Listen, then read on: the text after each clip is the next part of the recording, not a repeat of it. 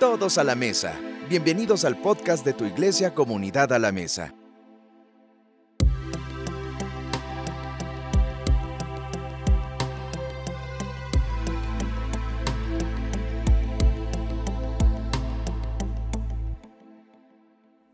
¿Cómo están en esta tarde? Bien, contentos. Siempre hay como un grito así de... Siempre Estesia dice. Qué bueno que nos podemos ver el domingo, nos podemos reunir y qué bueno que tenemos también a varias personas que están en línea, conectadas, ya sea en Facebook o en YouTube. También les queremos saludar. Y nada más era recordarte donde estás sentado, enfrente de ti, eh, cerca de ti, debe de haber un código QR. Tal vez los de la primera fila creo que no tienen, pero en la parte de atrás hay unos códigos QR. Eh, y te quiero invitar a que lo puedas escanear, que lo puedas guardar, que los puedas ver. Ese, ese código QR tiene siempre información importante de eventos, de las actividades de la iglesia, no es como un link fijo, eh, pero nos ayuda mucho para mantener la comunicación, para ver lo que va a pasar. Ahora que viene la agenda de círculos, vas a poder encontrar ahí también la agenda de círculos. Entonces, eh, sí es, es, es importante que, que, puedas estarlo revisando semana a semana o que simplemente puedas guardar el link, es un link tree, si algunos lo pueden guardar y lo pueden tener, nos ayuda mucho para poder tener comunicación y que estén enterados o conscientes de todas las actividades que tenemos, porque hay muchas cosas, está lo de matrimonios, los de mujeres, lo que tenemos también de los círculos que están iniciando y muchas cosas especiales que creemos que van a venir en este año. ¿Cuántos están emocionados de lo que viene este 2023? ¿Sí? Ya, ya no decimos feliz año, ya creo que ya después del 15 ya pasó como que el umbral, ¿no? Pero ya podemos seguir celebrando este tiempo juntos. Y esta, iniciamos este año tomando como referencia el calendario cristiano, el calendario litúrgico, que, que tiene ciertos temas, ciertas cosas en las que observamos, meditamos, pensamos. Y comenzamos con este primer tema que es el tema de Epifanía. Y para, para los que vienen hoy por primera ocasión no han escuchado algunos de los otros mensajes, el primer momento de una epifanía ocurre cuando Jesús o los hombres sabios, los reyes magos que también se les llaman así, ven una luz y esa es una luz que les lleva para poder encontrarse con Jesús. Es un momento en que sus ojos son abiertos. Epifanía es cuando tú te das cuenta el sentido de las cosas. Cuando entiendes o tus ojos se abren y como que se enciende una luz dentro de ti, ves las cosas con mayor claridad y dices, ah, este es el sentido de las cosas. Pero hoy quiero hablarte de otras dos palabras similares a la palabra epifanía y que tal vez tú has escuchado dentro de la iglesia o que la gente las ha mencionado. Y de repente, eh, no sé, a veces como cristianos nos gusta tener nuestros términos y nos vamos al griego y al hebreo y hacemos un montón de cosas. Y tenemos algunas palabras que de repente repetimos y en ocasiones ni siquiera como que entendemos verdaderamente lo que estamos diciendo. Y hoy me gustaría como hacer énfasis en estas palabras que están conectadas con epifanía, traerles un poquito más de pues de profundidad, de revelación, de que puedas entender eh, qué significan, qué significan para ti, cómo las puedes tú entender eh, con la intención de poder animarnos a poder acercarnos y ver a Dios en medio de este tiempo. Y quiero que vayamos a 2 de Corintios capítulo 3, 12 al 18. Nos los van a poner en la pantalla si no lo tienes en tu celular y que lo podamos ir leyendo eh, juntos o por lo menos observando. Dice aquí, por lo tanto, como nosotros tenemos tal esperanza, Actuamos con plena libertad, no actuamos como Moisés, que se cubrió el rostro con un velo para que los hijos de Israel no se fijaran en el fin de lo perecedero. Pero la mente de ellos se endureció y hasta el día de hoy, cuando leen el antiguo pacto, llevan puesto el mismo velo que solamente por medio de Cristo puede ser quitado. Y aún hasta el día de hoy, cuando leen a Moisés, el velo les cubre el corazón. Pero ese velo les será quitado cuando se conviertan al Señor, porque el Señor es el Espíritu, donde está el Espíritu del Señor, allí hay libertad. Por lo tanto, todos nosotros que miramos la gloria del Señor a cara descubierta, como en un espejo somos transformados de gloria en gloria, en la misma imagen como por el Espíritu del Señor. Ahora, déjame intentar como explicar algunas cositas que yo veo en este pasaje. Hay como muchas metáforas, hay muchas cosas mezcladas.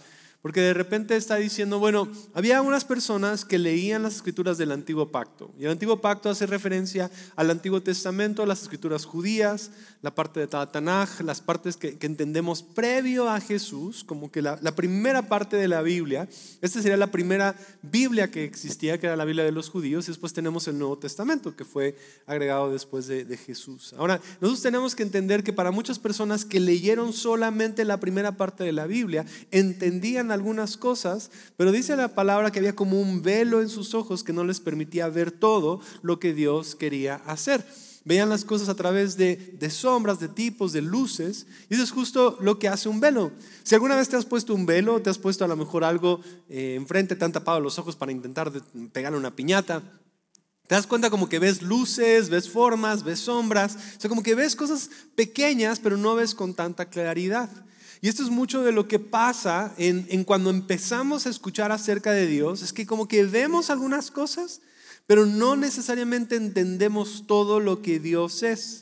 Y como que miramos y venimos a la iglesia y escuchamos y como que captamos algunas ideitas chiquititas que nos van quedando, pero todavía parece ser que hay como algo, un velo, algo que no nos permite ver cara a cara. Y miramos a otras personas, esas personas como que parece que tienen más claridad, o a veces en nuestra vida sentimos que no podemos ver a Dios o que no lo hemos escuchado, que no nos encontramos con Él cara a cara o con esa claridad que nos gustaría tener. Y lo que va diciendo esta escritura es que después de que vamos nosotros siendo convertidos, ese velo es quitado y ahora podemos ver a Dios cara a cara. Y de aquí es donde tomamos muchas de estas ideas de que tú y yo podemos tener una relación personal con Jesús o que podemos conocer a Dios de una manera personal. Y esta forma de conocer a Dios hace que verdaderamente seamos transformados. Mi mensaje hoy o la idea de hoy está en este versículo 18 que quiero volver a leer. Dice, por lo tanto, todos nosotros que miramos la gloria del Señor a cara descubierta. O sea, cuando tú y yo vemos a Dios cara a cara, ya no hay velo, ya no hay retos, ya no hay nada, sino tú puedes ver a Dios cara a cara, como en un espejo, entonces somos transformados de gloria en gloria. Y esto significa que somos transformados, ¿no? Como en etapa en etapa y somos otra vez transformados y luego otra vez transformados y luego otra vez transformados, como que vamos viendo y se va revelando, se van mostrando cosas acerca de Dios. Lo cual me lleva a esta primera palabra, aparte de Epifanía, es la palabra revelación. ¿Cuántos habían escuchado esa palabra, sobre todo en un contexto ¿no? cristiano? Hay una revelación, que Dios me dé una revelación, que Dios, tengo una revelación para ti, a lo mejor alguien te ha dicho. Como que esta palabra revelación la ocupamos, tengo una revelación, deberías, de, necesitas una revelación, deberías de tener, te voy a compartir mi revelación, voy a hablar de revelación. Y usamos esta palabra y la aventamos y la traemos y la jalamos y la llevamos a todos lados. Y para todo esto, ¿qué carambas es una revelación? Es una revelación es cuando algo se le quita el velo y ahora lo puedes ver. Estaba ahí, estaba frente a ti, tenías alguna idea, no era muy claro, pero de repente se nos muestra algo y se revela algo. Y ahora es evidente lo que estaba enfrente de nosotros. Sobre todo cuando lo utilizamos en el contexto de Dios, es que como que sabíamos, hay gente hablaba acerca de Dios, cosas, pero para nosotros no era una como una parte que, que lo hubiéramos tomado para nosotros. Es como información que tenemos, pero no se ha convertido en algo nuestro. Y ese proceso de revelación es cuando, ah, esto es lo que la gente ha querido decir cuando dice eso de Dios.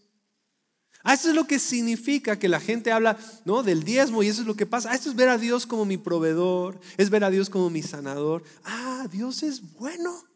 Y volteas a la gente y le dices, Dios es bueno. Ah, sí, sí, está bien compachido. No, es que es bueno. ¿No? Has visto a personas que llegan, Dios te ama. Bájale, qué chido, ¿eh? Bye, nos vemos. Pero esa persona le acaba de caer como que el 20, la revelación de que Dios le ama. Y a todo el mundo, Dios te ama, Dios te ama, Dios te ama, Dios te ama. Y tú como, ah, qué chido, bájale, ¿no? está raro esto.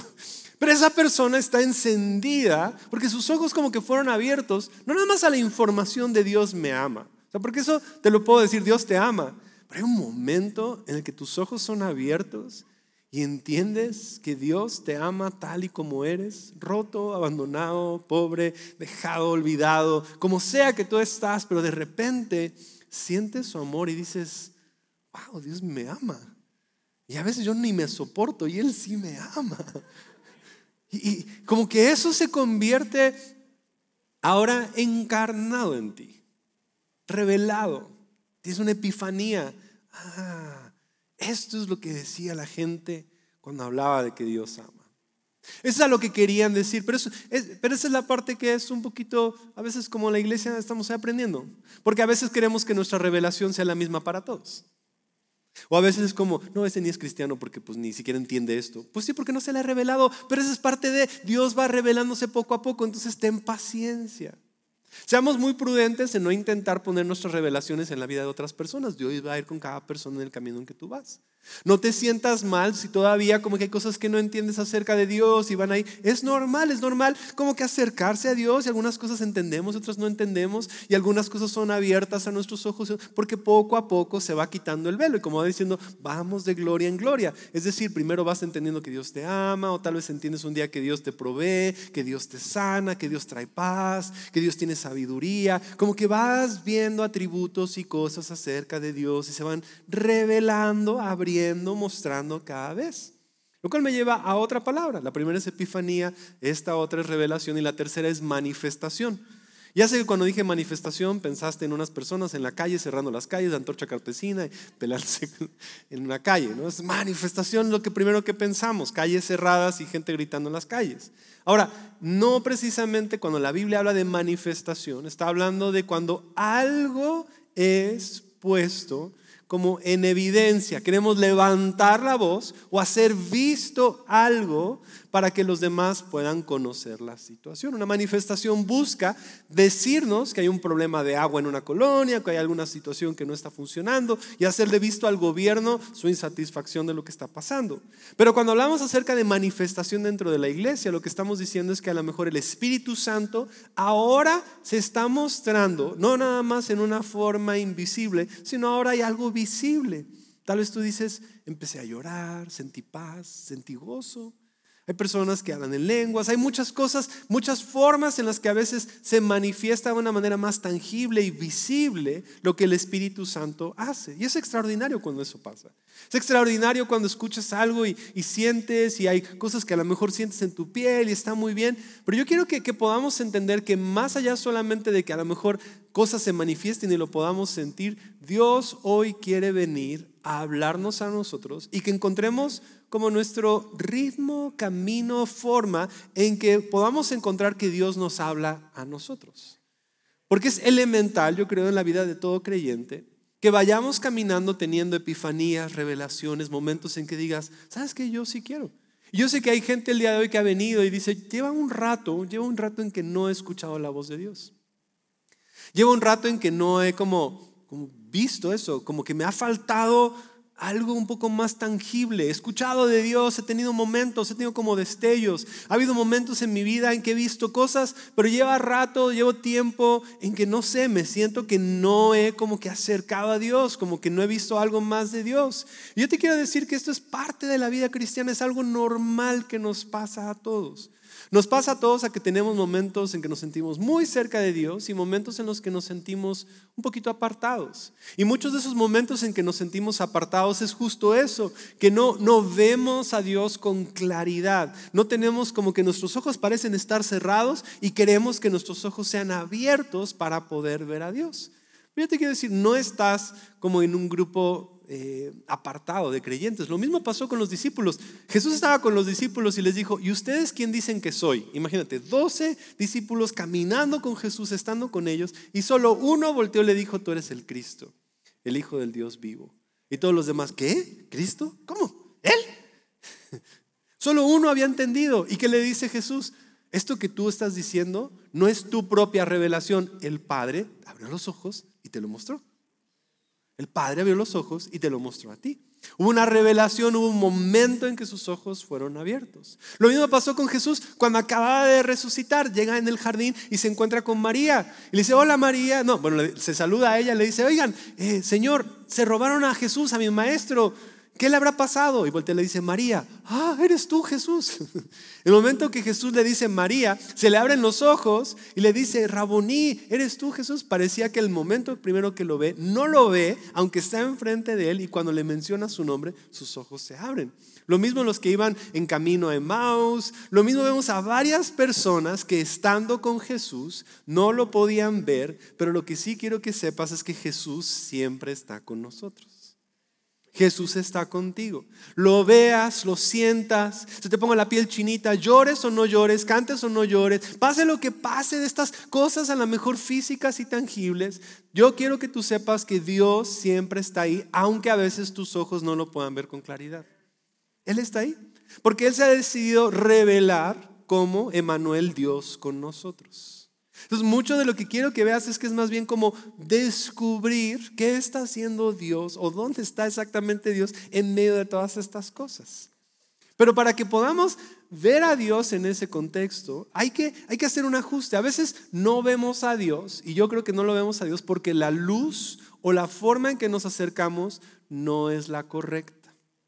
Hay formas en las cuales podemos hacer pequeños ajustes y pequeñas cosas para poder escucharla a Dios. A Dios. Entonces yo te quiero dar tres ideas que yo practico y a lo mejor hay, hay, muchas más en la Biblia. Tal vez tú has leído libros, tal vez tú puedas buscar. Tú vas a encontrar como tu forma de poder acercarte a Dios para poder encontrar lo que está haciendo Dios en medio de esto. Pero lo que veo que tienen en común todas estas ideas es que todas crean contraste. El contraste es dos ideas que son contrarias que nos hacen evidente lo que falta. Entonces, quiero, quiero mostrártelo con esta imagen. Nos van a poner una imagen en la pantalla acerca de contraste. Para tomar fotografías necesitamos un buen contraste. La primera, la primera imagen, si ves del lado derecho, esa es una imagen de bajo contraste. No sé si puedes alcanzar a distinguir que dentro de esa imagen hay un círculo muy tenue, muy tenue. Es un círculo muy tenue que yo llamaría como gris oscuro. No se lo alcanza a ver. Entonces muy, es muy tenue. Se ve como una sombra, se ve como, es como un velo. Tenemos un velo y no alcanzamos a ver claramente lo que hay en el primer recuadro, que dice bajo contraste. En medio tenemos medio contraste. Ya empezamos a distinguir entre el marco negro y lo que hay dentro.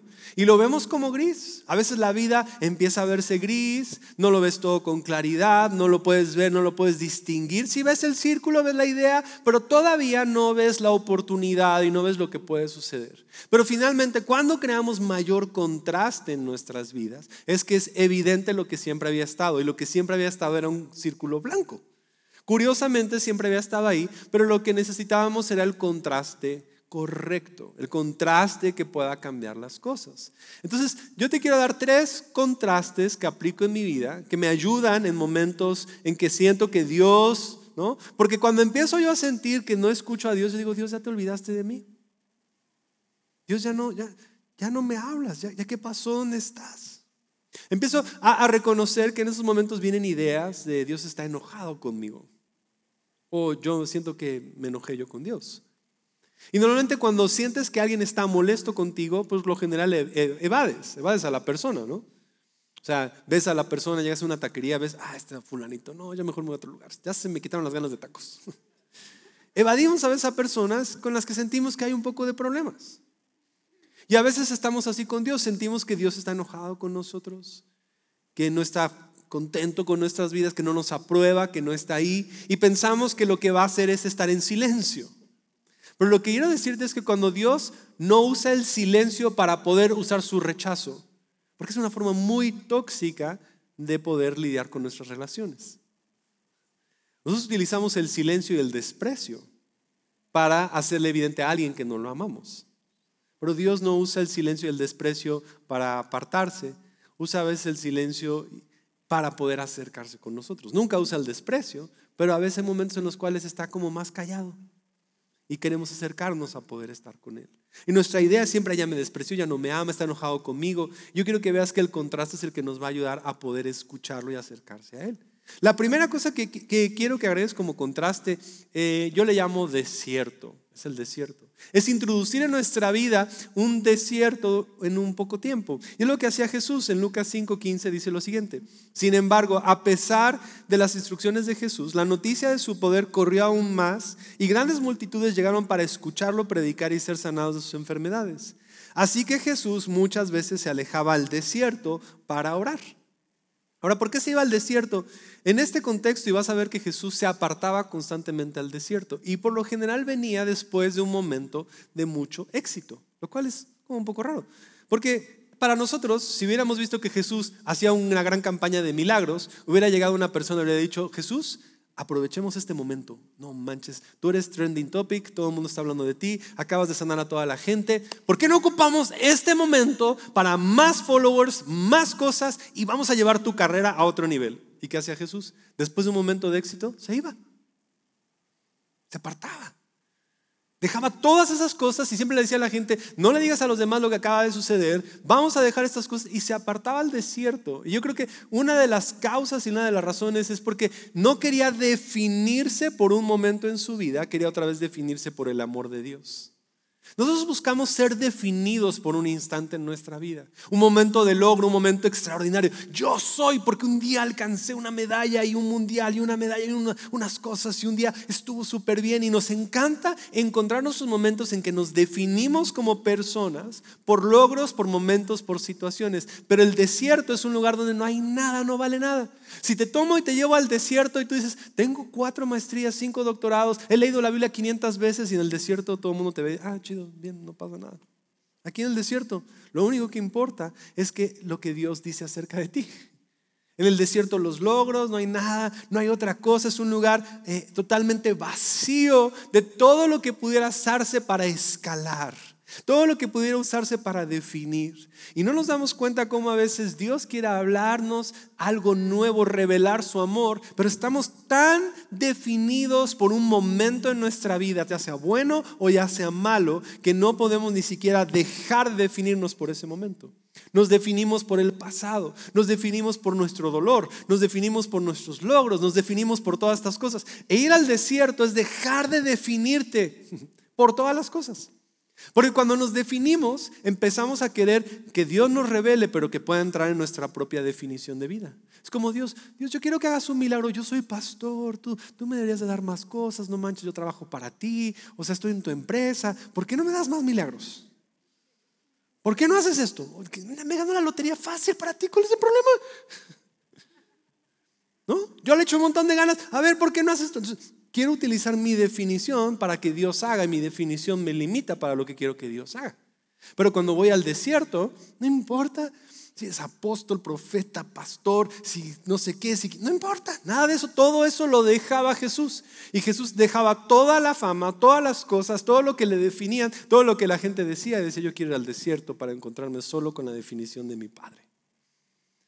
Porque es fácil definirnos. Nos podemos definir por nuestro dolor. Es que una vez me robaron, una vez me abusaron, una vez me dijeron, una vez me insultaron, una vez me abandonaron. Una vez, una vez, una vez me hicieron. Entonces nos definimos tanto por las cosas que ya no podemos llegar a que Dios abra nuestros ojos para ver una forma diferente.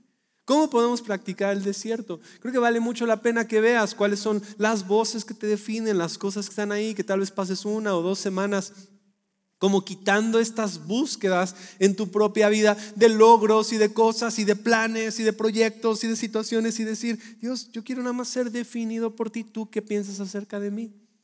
Un ejercicio que me gusta hacer con la gente y te lo quiero recomendar, lo puedes hacer en casa, pero siéntate y toma una hoja de papel y escribe en la parte de arriba, Dios, ¿qué piensas de mí? Y después, así, haz una oración breve y te invito a que empieces a escribir. Escríbelo. Escribe, escribe, escribe. Pero cuando empieces a escribir, el único detalle de hacer esto es no juzgues lo que escribes. No lo edites, no lo juzgues, no lo cheques, solamente escríbelo. Y al final quiero que lo leas. Y cada vez que invito a la gente a que lo haga, es, es impresionante. Es como, no, o sea, todo lo que acabo de escuchar, Dios piensa esto de mí. Cuando nos definimos por lo que Dios dice acerca de nosotros, es más fácil que se revele un nuevo atributo de Dios, porque ya no estamos siendo definidos por algo en nuestro pasado sino ahora tenemos la oportunidad de cambiar nuestra definición. Un segundo contraste, otra cosa que podemos hacer es el contraste del silencio. Y si yo les dije a algunos de ustedes que necesitan como estar en silencio, yo sé que esto les aterra. Y silencio, hablo de aquí en la boca y en los oídos, de, de apagar las cosas, de crear un silencio. Y la razón por la cual crea un contraste es porque tenemos mucho ruido en nuestras vidas. Es que yo, pastor, yo siempre pongo alabanzas desde que me levanto hasta que me duermo. Yo, está padre, qué bueno, qué padre. Pero hay momentos en que también incluso todo este ruido se convierte más en una forma que está evitando que tú puedas escuchar. Hay un momento bueno en apagar todo. ¿Y sabes qué pasa? Que nos definimos mucho también o escuchamos muchas cosas, queremos siempre que vengan cosas, cosas, cosas. Y hay un momento en el cual tenemos que apagar todo. Algunos que no podemos estar callados por un instante o no podemos estar en silencio por un instante. Y algo muy especial en crear tiempos de silencio. Literal agarra 30 minutos, una hora, dos horas y voy a estar en silencio escuchando a Dios. Dices, ¿qué hago en ese momento? Pues si quieres, vete a un parque para que no sea tan raro. Siéntate en un lugar donde puedas estar, en un lugar donde puedas meditar decir, Dios, quiero escucharte, quiero escucharte, quiero apagar las voces. Silencio también es apagar las voces de, todos, a veces, los consejeros que queremos tener, porque cuando tenemos un problema empezamos a llamarle a 20 mil personas, oye, ¿tú qué piensas? ¿Y tú qué piensas? ¿Y tú qué piensas? ¿Y tú qué piensas? ¿Tú qué piensas? ¿Tú qué piensas? Y al rato tenemos 4 mil sugerencias y dices, ay, no sé qué hacer. Porque por lo general te van a decir totalmente lo opuesto, ¿no? No, a veces falta preguntarle a cinco amigos y te dicen cinco cosas totalmente diferentes. ¿Y sabes qué pasa? Que pensamos que, que en todo eso no está la respuesta. Ahora, sí, la palabra habla acerca de buscar consejeros, pero es bueno encontrar consejeros o personas que te digan específicamente un consejo en tu situación en la que estás. Pero a veces 20 mil consejeros, 20 mil búsquedas en Google, 20 mil cosas que estamos intentando hacer solo causan más caos y no vemos con claridad. Y Dios quiere revelar algo en nuestra vida a través del silencio. Así lo pone Lamentaciones 3, dice lo siguiente, el Señor es bueno con los que dependen de Él, con aquellos que lo buscan. Por eso es bueno esperar en silencio la salvación que proviene del Señor. Silencio es también como un punto de espera. Es un punto de, ¿sabes? No tengo que intentar yo como convencer a Dios. Porque a veces hasta nuestras oraciones son como intentar convencer, bueno, ahora, ahora sí, ahora hago esta oración, ahora pido esto, ahora lo hago de esta manera, bueno, Dios te pido perdón, seguramente hice algo, por eso no me quieres responder, y ahora el otro, y no sé qué, y entonces queremos como negociar y convencer, y dime qué hago, tú dime lo que quieras, yo lo hago, ¿Qué, es como, y Dios es como, quiero hablarte. Quiero hablarte. Tal vez solamente estar en silencio. Y, lo puedas aprovechar en las mañanas. Entonces, mientras vamos introduciendo silencio en nuestras vidas, vamos descubriendo que Dios siempre está hablando. Y a, vos, a veces su voz es muy sutil. A veces su voz es un susurro. A veces su voz es, es muy, muy calmada. A veces sí es como estrendo. A veces es muy fuerte. A veces es muy evidente. Pero hay momentos en que Dios habla de una manera muy sutil. Y el tercer contraste que podemos incluir es el contraste del ayuno. Y el ayuno em, es esta práctica muy, muy, muy importante creo que en nuestras vidas, de entender cómo nosotros estamos constantemente en hambre. Y es, es algo muy físico. Es algo muy físico porque sí tiene que ver con algo que hacemos, pero incluso al hacer algo físico también tiene que ver mucho con nuestra mente y cómo pensamos y lo que queremos y lo que buscamos. El ayuno no es nada más que yo sacrifico mi vida para ver si Dios me escucha. Más bien es que yo tomo cosas de las cuales me alimento constantemente y digo, Dios, yo quiero que tú seas mi pan. Yo quiero alimentarme de ti. Y el ayuno, cuando nosotros dejamos de, comer y dejamos de hacerlo, eh, cuando nos apartamos de alimentos durante un periodo, nuestra mente se vuelve más abierta, tenemos una capacidad de escuchar más.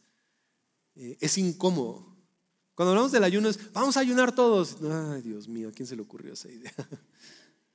No, no es como lo mejor.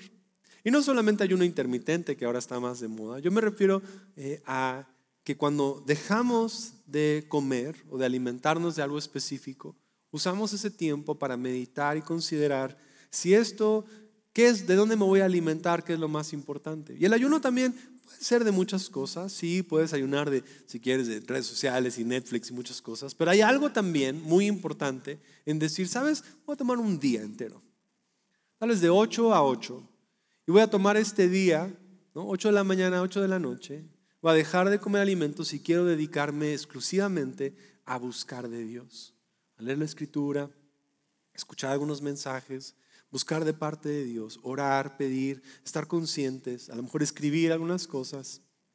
Es decir, quiero apartarme de, de, todas las cosas que tengo para dedicarme a poder estar con Dios. Porque hacemos un contraste. Cada una de estas cosas está haciendo un contraste entre cómo estamos y cómo queremos o lo que Dios quiere hacer. Y la transformación siempre viene en un espacio donde nosotros abrimos las puertas para que Dios se pueda manifestar en nuestras vidas. Yo observo que muchas veces estas cosas son incómodas y definitivo son incómodas. Y son incómodas porque vienen a confrontar aquello de lo que nos hemos aferrado, de lo que queremos establecer. Pero lo que viene con una revelación siempre viene con una nueva forma de vivir, una nueva mente. Por eso dice que viene con una transformación. Pero toda transformación va a venir con una manera diferente de poder estar. El día de hoy conversaba con una persona, estábamos hablando acerca de refresco. Le decía, te ves muy bien, qué bueno. Y me dijo, ¿sabes? Ahora que estaba haciendo una dieta, le he estado echando muchas ganas. Dejé de tomar refresco por una temporada y apenas lo probé y sabe horrible. No me gusta. Ya no, ya le perdí el sabor, sabe mucho azúcar, ya no es igual. Y eso es mucho de lo que pasa, que cuando nosotros hacemos un contraste, lo que antes nos encantaba y lo que antes nos definía y lo que antes era parte de nuestra vida, cuando nos apartamos, cuando lo dejamos, cuando hacemos un contraste, cuando por un tiempo nos apartamos de estas cosas, ahora verdaderamente encontramos que hay una nueva vida, una forma diferente de poder hacerlo. Y muchas veces eso es lo que pasa, que Dios quiere revelarse, abrir nuestra mente hacia el siguiente nivel, pero viene con un punto en el que tenemos que dejar lo que habíamos tenido para poder ahora tomar lo que viene a nuestras vidas. Y el desierto, el silencio y el ayuno nos invitan siempre a dejar, abandonar, crear un contraste, crear diferencias, crear espacio para poder hacerlo. Hay muchas formas más. Hay muchas otras formas en que nosotros podemos crear contraste. Yo quiero que tú encuentres la tuya. Y quiero que terminemos leyendo Hebreos capítulo 1, versículo 1 al 9. Y aquí es donde vamos a ver cuál es el corazón de Dios hacia lo que va ah, o lo que viene hacia este futuro o lo que Dios quiere hacer en nosotros. Dice, hace mucho tiempo Dios habló muchas veces de diversas maneras a nuestros antepasados. Por medio de los profetas y ahora en estos últimos días nos ha hablado por medio de su Hijo Dios lo prometió todo al Hijo como herencia y mediante el Hijo creó el universo. Y el Hijo irradia la gloria de Dios y expresa el carácter mismo de Dios y sostiene todo con el gran poder de su palabra. Después de habernos limpiado de nuestros pecados, se sentó en el lugar de honor y a la derecha del majestuoso Dios en el cielo. Esto demuestra que el Hijo es muy superior a los ángeles. Así como el nombre de Dios le dio es superior al nombre de ellos. Pues Dios nunca le dijo a ningún ángel lo que le dijo a Jesús, tú eres mi hijo, hoy he llegado a ser tu padre. Dios también dijo, yo seré su padre y él será mi hijo. Y además cuando trajo a su Hijo Supremo al mundo, Dios dijo que lo adoren todos los ángeles. Pero con respecto a los ángeles, Dios dice, él envía a los ángeles como los vientos y sus sirvientes como llamas de fuego. Y quiero que veas estos versículos 8 y 9. Pero al Hijo le dice, tu trono, oh Dios, permanece para siempre y para siempre. Tú gobiernas con un cetro de justicia. Amas la justicia y odias la maldad y por eso, oh Dios, tu Dios te ha ungido, derramado el aceite de alegría sobre ti más que sobre todo cualquier otro.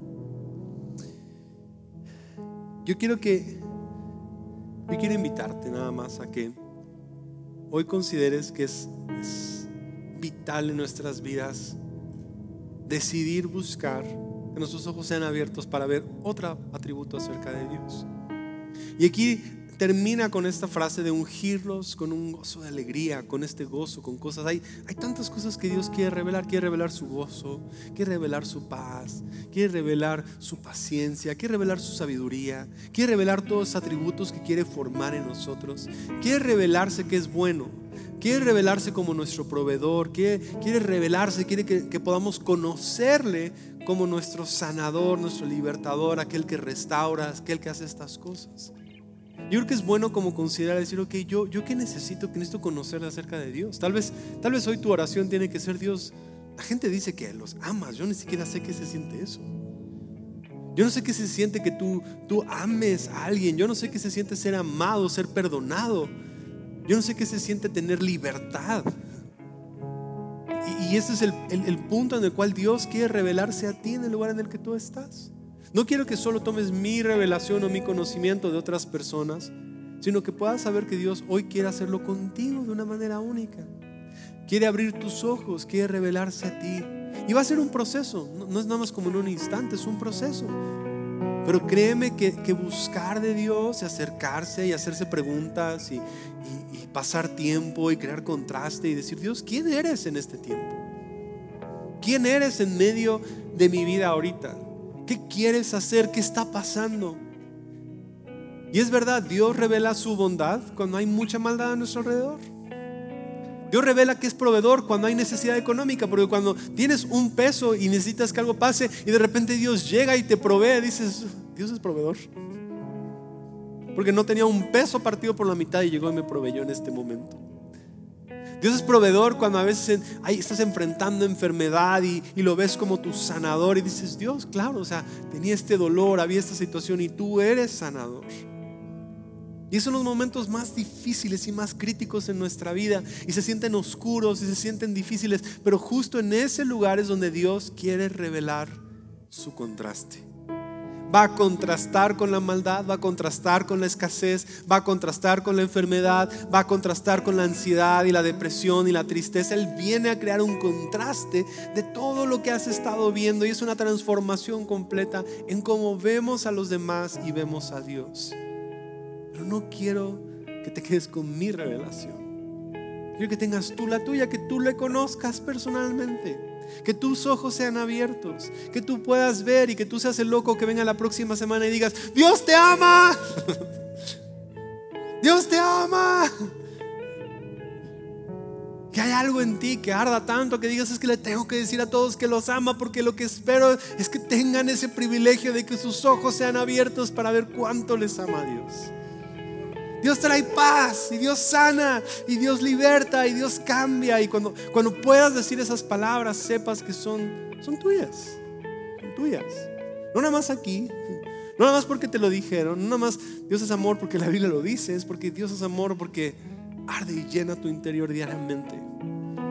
Porque conoces y lo has experimentado y Él ha manifestado su amor se ha revelado su amor y has tenido una epifanía de lo que significa ser amado. Así que yo quiero que podamos hoy pasar un segundito en silencio nada más y, orar. Y Padre, yo, yo sé que tú, tú estás aquí. Y tal vez la, la primera cosa que queremos hoy comenzar es, tú estás aquí. No estamos solos. Dios no está enojado contigo. Dices, pero ¿qué tal si Dios está enojado de algo? Te lo va a hacer saber, te va a decir, hijo, quiero transformar tu enojo. Hija, quiero cambiar tu dolor. Él viene a hablar, Él viene a sanar, Él viene a traerlo. Y aunque hubiera cosas en nuestra vida que tienen que ser transformadas, eso no evita que Él no quiera venir a revelarse. Eso no es el problema. Él quiere revelarse a ti. Quiere venir a mostrarse el amor. Solo está esperando que lo escuches quieras escuchar. Que tú le digas, Dios, quiero que te reveles a mi vida. Quiero que me reveles tu amor. Tal vez dices, sabes, yo he escuchado que tú eres bueno. Yo no veo, yo, yo quiero probarlo. Yo quiero probar que tú eres bueno. Quiero probar que tú eres un Dios que sanas. Yo quiero probar que tú eres un Dios que provees. Quiero que mis ojos sean abiertos. Yo, quiero saber que verdaderamente tú eres un Dios que escuchas.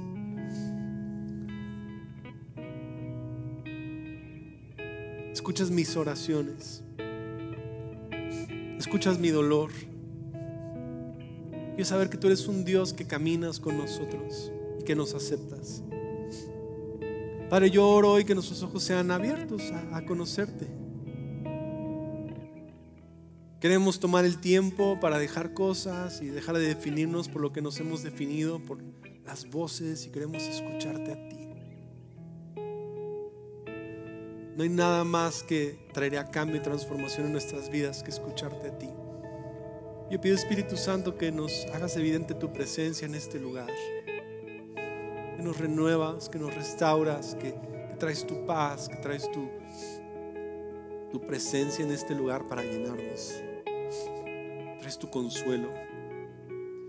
Unos aquí dicen, sabes, yo necesito conocer a un Dios que ama, que consuela. Yo necesito conocer a un Padre. Necesito conocer a, a un Dios que también venga con esos atributos maternos, que, que entiende y que conoce mi corazón y que sana mi corazón. Dios quiere venir a revelarse a ti, a ti. Tú eres tan importante que Dios quiere revelarse a ti personalmente. Y no hay nada ni nadie que pueda evitar que tú conozcas a Dios.